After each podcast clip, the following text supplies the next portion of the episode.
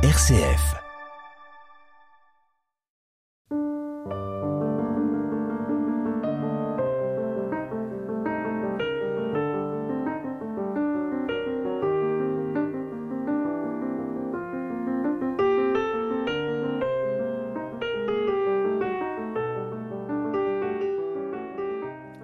Pour le centième anniversaire de la naissance de René Girard, Bernard Perret, qui est l'auteur d'un essai euh, s'intitulant Violence des dieux, violence de l'homme, nous propose de revenir sur l'ensemble de son œuvre dans un panorama qui euh, à la fois nous présente son œuvre, mais aussi la remet en question et nous permet de relire de façon contemporaine les différents essais de René Girard. René Girard est donc notre contemporain.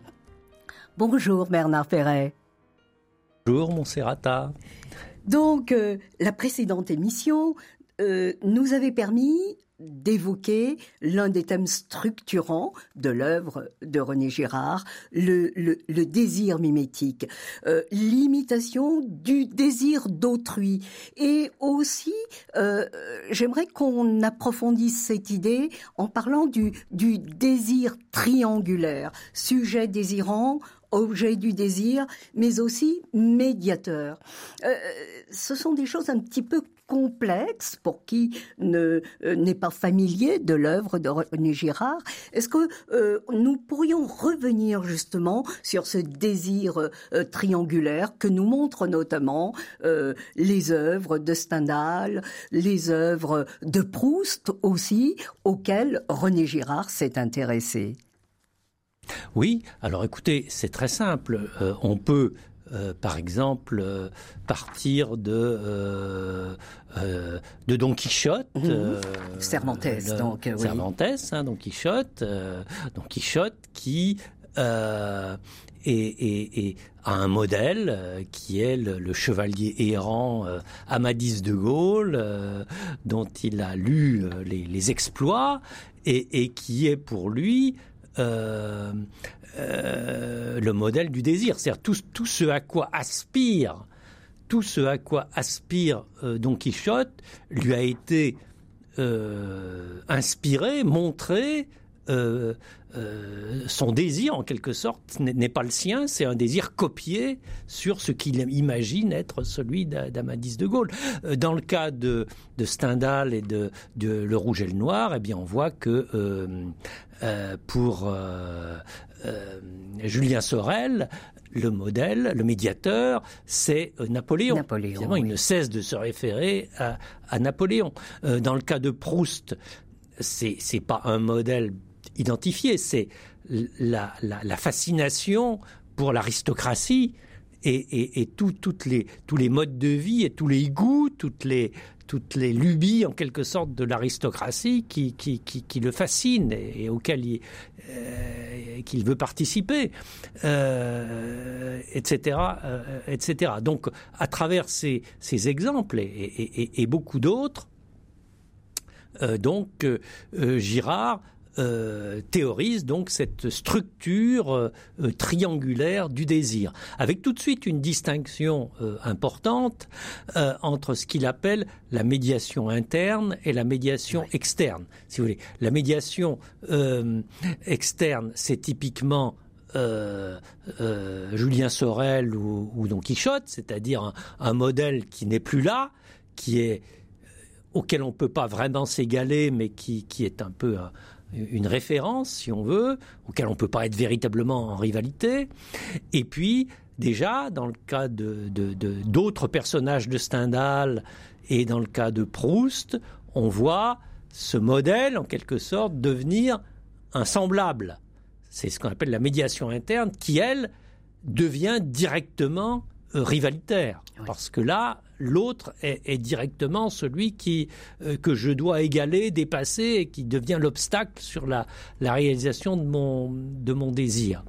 Des modèles de désir, on en a plein d'exemples bien plus immédiats. Euh, euh, le cas le plus typique, c'est celui des influenceurs, évidemment, sur, Internet. Hein. Et il suscite, euh, pour reprendre euh, un mot de, son essai consacré à Shakespeare, il suscite l'envie.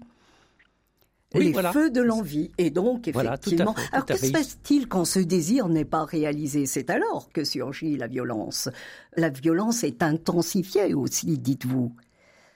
Oui, la, violence, la violence naît évidemment de, la rivalité, hein, euh, c'est presque évident, et la violence elle-même est un phénomène mimétique.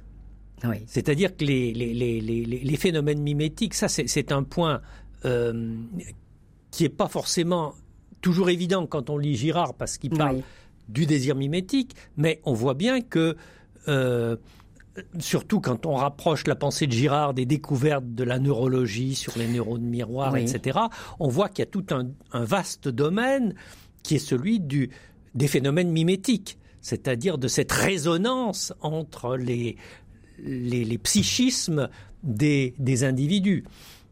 Et donc, elle se manifeste dans le désir, mais bien sûr, elle se manifeste dans toutes les interactions sociales et, de manière superlative, si on peut dire, dans la violence qui, qui est le phénomène mimétique euh, par excellence, qui, de ce fait, tend vers une, une intensification, ce que, ce que Girard appelle la montée aux extrêmes, en référence à, à, Clausewitz.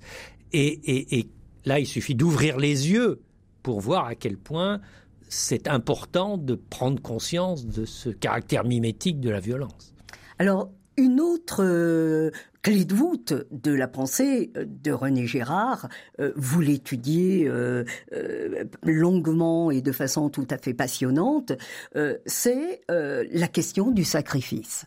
La question du sacrifice dans les sociétés archaïques ou dans les tragédies grecques ou même dans la mythologie et aussi, bien sûr, euh, dans le judéo-christianisme, avec une approche tout à fait euh, singulière euh, de René Girard concernant le christianisme, puisque lui en a une lecture contre-sacrificielle.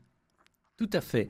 Alors, il faut dire ici que on est face à une hypothèse vraiment géniale et révolutionnaire. C'est-à-dire qu'il fallait oser euh, voir, et, je pense que Girard en donne des preuves tout à fait convaincantes, ce lien entre la violence mimétique, les phénomènes victimaires, c'est-à-dire la polarisation de la violence sur une victime, sur un bouc émissaire, et la ritualisation de ce processus qui donne lieu au sacrifice. Il y a, il y a quelque chose d'assez génial dans fait d'avoir osé dire que les rites religieux et le sacré étaient la répétition ritualisée d'un mécanisme spontané d'expulsion de d'une victime émissaire. Il faut vraiment insister là-dessus parce qu'on a là quelque chose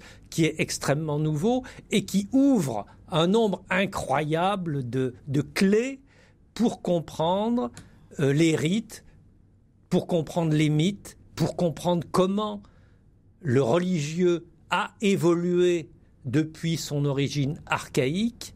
On a là une clé générative, si vous voulez, qui est extrêmement puissante pour expliquer euh, la genèse des phénomènes culturels. C'est quand même assez extraordinaire. Mais nous avons du mal, euh, nous, euh, citoyens d'un monde hyper technologique, hyper rationnel, en tout cas il le prétend, nous avons du mal à comprendre ce que peut-être ce, ce, ce, rite sacrificiel qu'il étudie notamment par exemple dans la folie d'Héraclès, de Ripide, et comment la crise sacrificielle est un moment de refondation euh, somme toute, de la communauté en crise. Alors, ce qui, ce qui est euh, très important dans ce que dit Girard, qu'il faut toujours avoir présent en tête, c'est la difficulté que peut avoir un lecteur moderne mmh. pour comprendre la situation d'une communauté sans institution judiciaire, sans tous les mécanismes de régulation de la violence dans lesquels nous vivons. Et à quel point cette situation entraîne une instabilité des relations humaines et un risque permanent déchaînement de, de violences euh, mimétiques. Et si on n'a pas ça présent en tête, on ne comprend pas à quel point les rites sacrificiels ont pu être quelque chose d'absolument central, d'important pour refonder l'unanimité, l'unité d'une communauté. Et une fois qu'on a compris ça, on voit bien que le religieux dans son ensemble porte la trace de, de ce dynamique meurtre de ce fondateur finalement. Voilà, voilà, porte, porte la trace du ce meurtre fondateur. Et on voit évidemment à quel point le christianisme s'inscrit là-dedans, mais d'une manière complètement nouvelle, qui est une manière radicalement subversive. Alors, puisque ce mécanisme, en quelque sorte, est à la fois reproduit, mais dévoilé. Et donc, alors qu'il ne l'est pas dans euh, les grands textes tragiques, grec, j'entends, et même dans les récits mythologiques, finalement. On, voile, alors que euh, là, notamment euh, dans la Bible, mais surtout, surtout, dites-vous, et René Girard travaille là-dessus, dans le Nouveau Testament, on dévoile. C'est peut-être d'ailleurs un, des sens du mot apocalypse ou apocalyptique. Dévoilement, révélation, tout à fait. En ce sens-là, le, mot apocalypse est évidemment très, très porteur.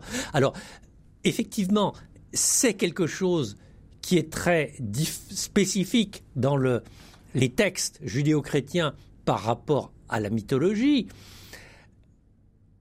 Mais euh, on peut dire quand même que dans la tragédie grecque, notamment chez Sophocle, et Girard le montre, on a déjà l'amorce en quelque sorte d'une démythologisation euh, du, des boucs émissaires et, sa lecture de d'Antigone, de euh, de, aussi. Euh. Oui, oui, et, quand même tout à fait, tout à fait. On voit bien que la tragédie grecque est déjà un pas dans la dans la bonne direction. Et en ce qui concerne le corpus judéo-chrétien, toute la la pensée de Girard amène inévitablement à en faire une lecture euh, dynamique en quelque sorte. C'est-à-dire de, retracer ce, travail du dévoilement à partir d'une réalité qui a, été celle des, sacrifices humains dont on trouve la trace dans la mhm. Bible, qui sont ensuite dénoncés par les, par les prophètes de manière de plus en plus euh, précise, et ensuite avec euh, Jésus qui lui-même prend radicalement le contre-pied du, sacrifice. Donc on a là une, une espèce de fil conducteur qui permet de relire à la fois l'unité et la, et la progression en quelque sorte au sein du corpus judéo-chrétien.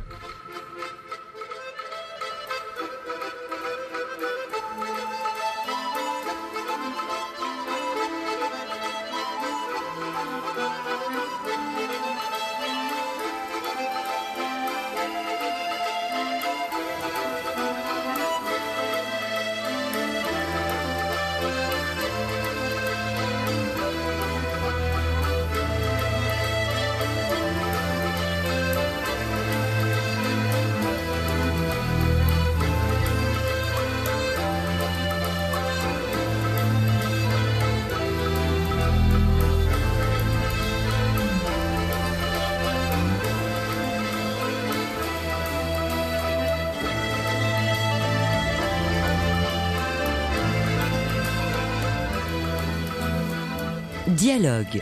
Montserrat Vidal. Bernard Perret, revenons sur cette notion de sacrifice. Je vais vous poser euh, une question euh, certainement maladroite pour essayer de revenir à ce que vous disiez précédemment. Entre le sacrifice d'Iphigénie et Jésus, quelle est la différence? C'est que euh, Jésus se soumet délibérément et consciemment au processus victimaire en donnant à ses disciples les moyens de le décrypter. Dans tout son enseignement, il y a un enseignement qui porte sur les racines de la violence, sur les mécanismes d'exclusion, sur le souci vis-à-vis de l'exclu. donc on a, on, a, on a une pédagogie de Jésus que l'on peut interpréter, qui, qui, trouve tout son sens si on y voit en quelque sorte un, une révélation de ce qui, sous-tend les processus d'exclusion et les processus victimaires, et ensuite lui-même se soumet à se, sacrifie lui-même, mais il ne voit pas que ça comme un. Il, n'emploie jamais le mot sacrifice. Non. Simplement, vous citez, euh, vous citez l'Évangile euh, selon euh, selon saint Matthieu, et je vous inviterai à rebondir après sur sur cette phrase. Allez apprendre le sens de cette parole. C'est la miséricorde que je veux, et non le sacrifice. Alors, c'est intéressant parce que, comme le fait remarquer euh, le théologien euh, James Allison, c'est peut-être la seule phrase de la Bible hébraïque mhm. qui soit citée littéralement par Jésus, et elle est citée deux fois dans Saint Matthieu. C'est quand même dire son, euh, c'est dire son importance. Donc miséricorde opposée à sacrifice. Voilà, c'est une idée que développe théologien que j'aime beaucoup, qui est, James Allison, il dit en fait ces, ces deux mots représentent deux réalités opposées. C'est-à-dire d'un côté le monde du pardon, de la réconciliation, de l'acceptation euh, de, l'autre, et d'un autre le monde de, de la stigmatisation, de l'exclusion, où on fait porter la responsabilité sur, sur l'exclu, etc. Ce qui explique que Girard emploie cette phrase, y compris quand il s'adresse, euh, quand il polémique avec les pharisiens, qui, eux, ne sont pas des partisans des sacrifices du temple, mais dont la, pratique de la loi est une pratique sacrificielle, au sens où elle aboutit à des exclusions et à des séparations, en quelque sorte, au détriment de ceux qui s'excluent du groupe, etc. Euh, la passion. Donc c'est une interprétation anthropologique en quelque sorte de la notion de sacrifice. Et donc René Girard met en évidence, et c'est une idée qui lui tient à cœur et de plus en plus à cœur, la, la pertinence euh, anthropologique des écrits bibliques, mais aussi, bien évidemment, euh, des, du Nouveau Testament. Tout à fait. Alors, ce, sur quoi Girard insiste beaucoup et qu'il explique très bien dans son livre Le bouc émissaire, c'est en faisant une lecture très pointue du Nouveau Testament, c'est que les évangélistes mettent beaucoup de soins pour euh, décrypter le caractère persécuteur du, du, processus pour montrer que Jésus n'est pas simplement la victime de telle ou telle catégorie, mais que c'est une victime en quelque sorte d'une coalition qui regroupe aussi bien les Romains que les, que, les, euh, que les chefs religieux, que la foule, etc. Donc il y a bien un mécanisme persécuteur, euh, que Jésus se présente comme la victime innocente et que euh, cette victime innocente a vocation à rassembler sur une nouvelle base. La, la pierre qu'avaient rejetée les bâtisseurs est devenue la pierre d'angle. C'est ça une des phrases clés euh, qui est dans la bouche de Jésus et que Girard reprend à plusieurs reprises. Pour lui, c'est la, c'est la, ça, ça, ça signe en quelque sorte la compréhension qu'avait Jésus du sens de son destin qui était de se soumettre à la violence des hommes pour ensuite révéler que, ce, que, Dieu se révélait à travers ça, en quelque sorte, à travers sa résurrection. Cette foule, euh, elle est euh, euh, violente au moment de la, du drame de la Passion, et on ne peut pas ne pas penser à cette phrase bien évidemment connue de tous, Père, pardonne-leur, ils ne savent pas ce qu'ils font. la, la foule, la, la, la, la contagion mimétique euh, produit une méconnaissance.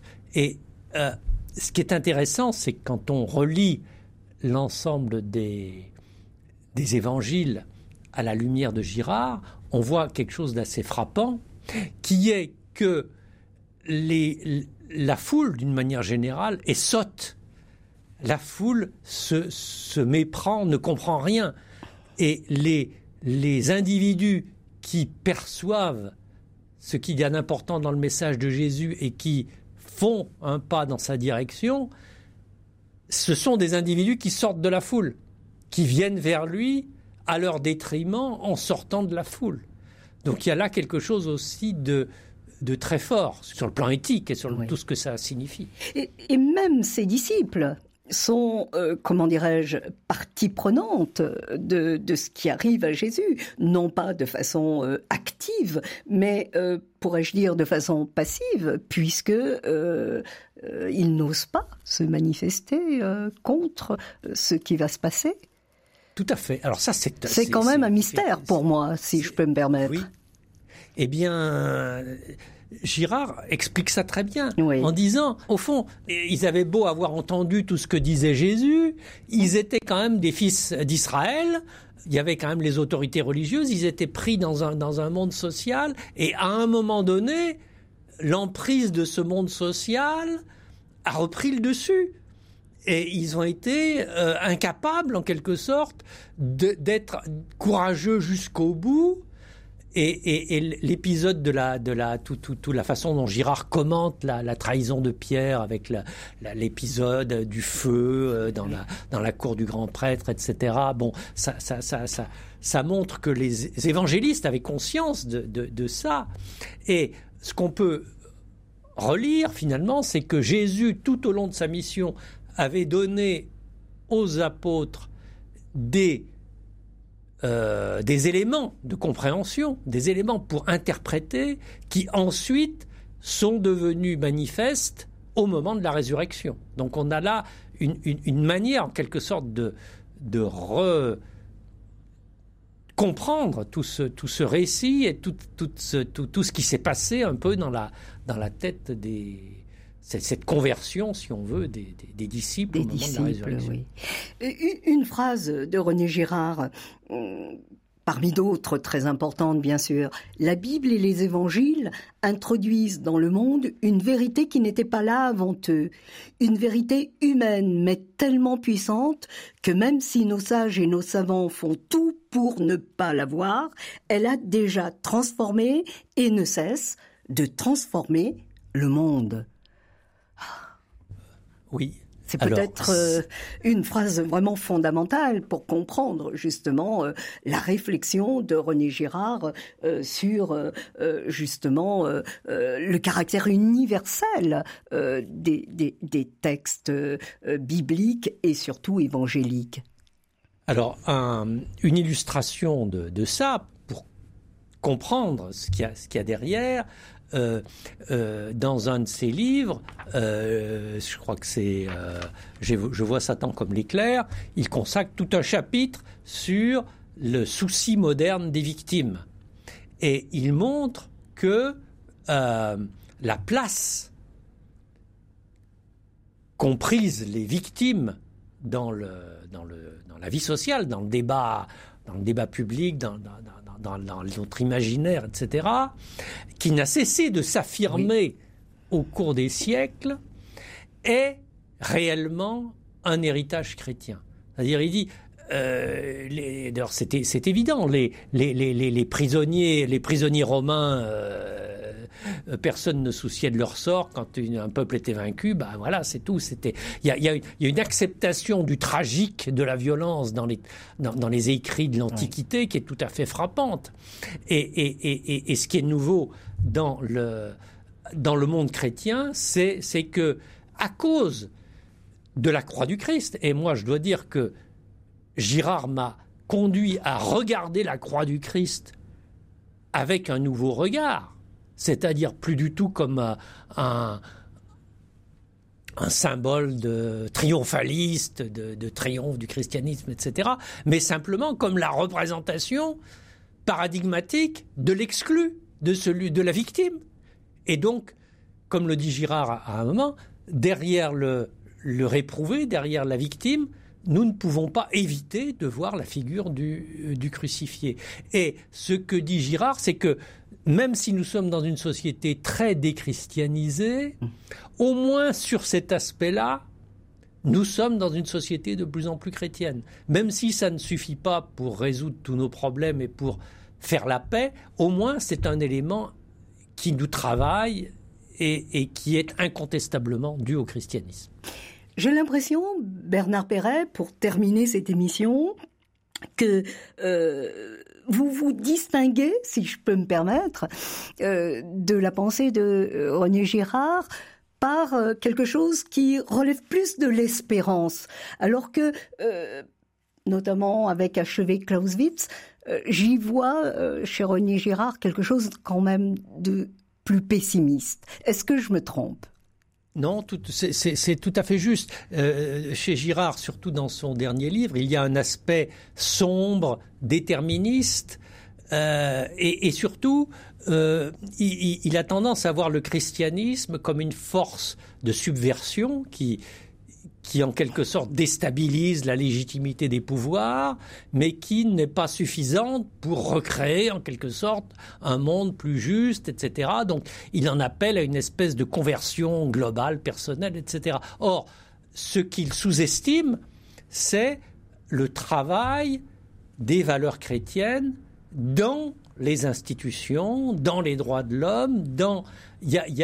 J'essaye, si vous voulez, de, de, rééquilibrer sa pensée en montrant que, bien entendu, je ne peux pas lui donner tort quand il en appelle à la conversion personnelle. En tant que chrétien, je ne peux qu'être d'accord avec l'idée que nous sommes euh, invités à, des conversions personnelles. Mais en même temps, je pense qu'il y a, un vrai, il y a des vrais signes d'espérance dans euh, la manière dont, certaines institutions euh, évoluent. Et je voudrais juste terminer là-dessus euh, j'ai vu récemment le film Je n'oublierai pas vos, visages.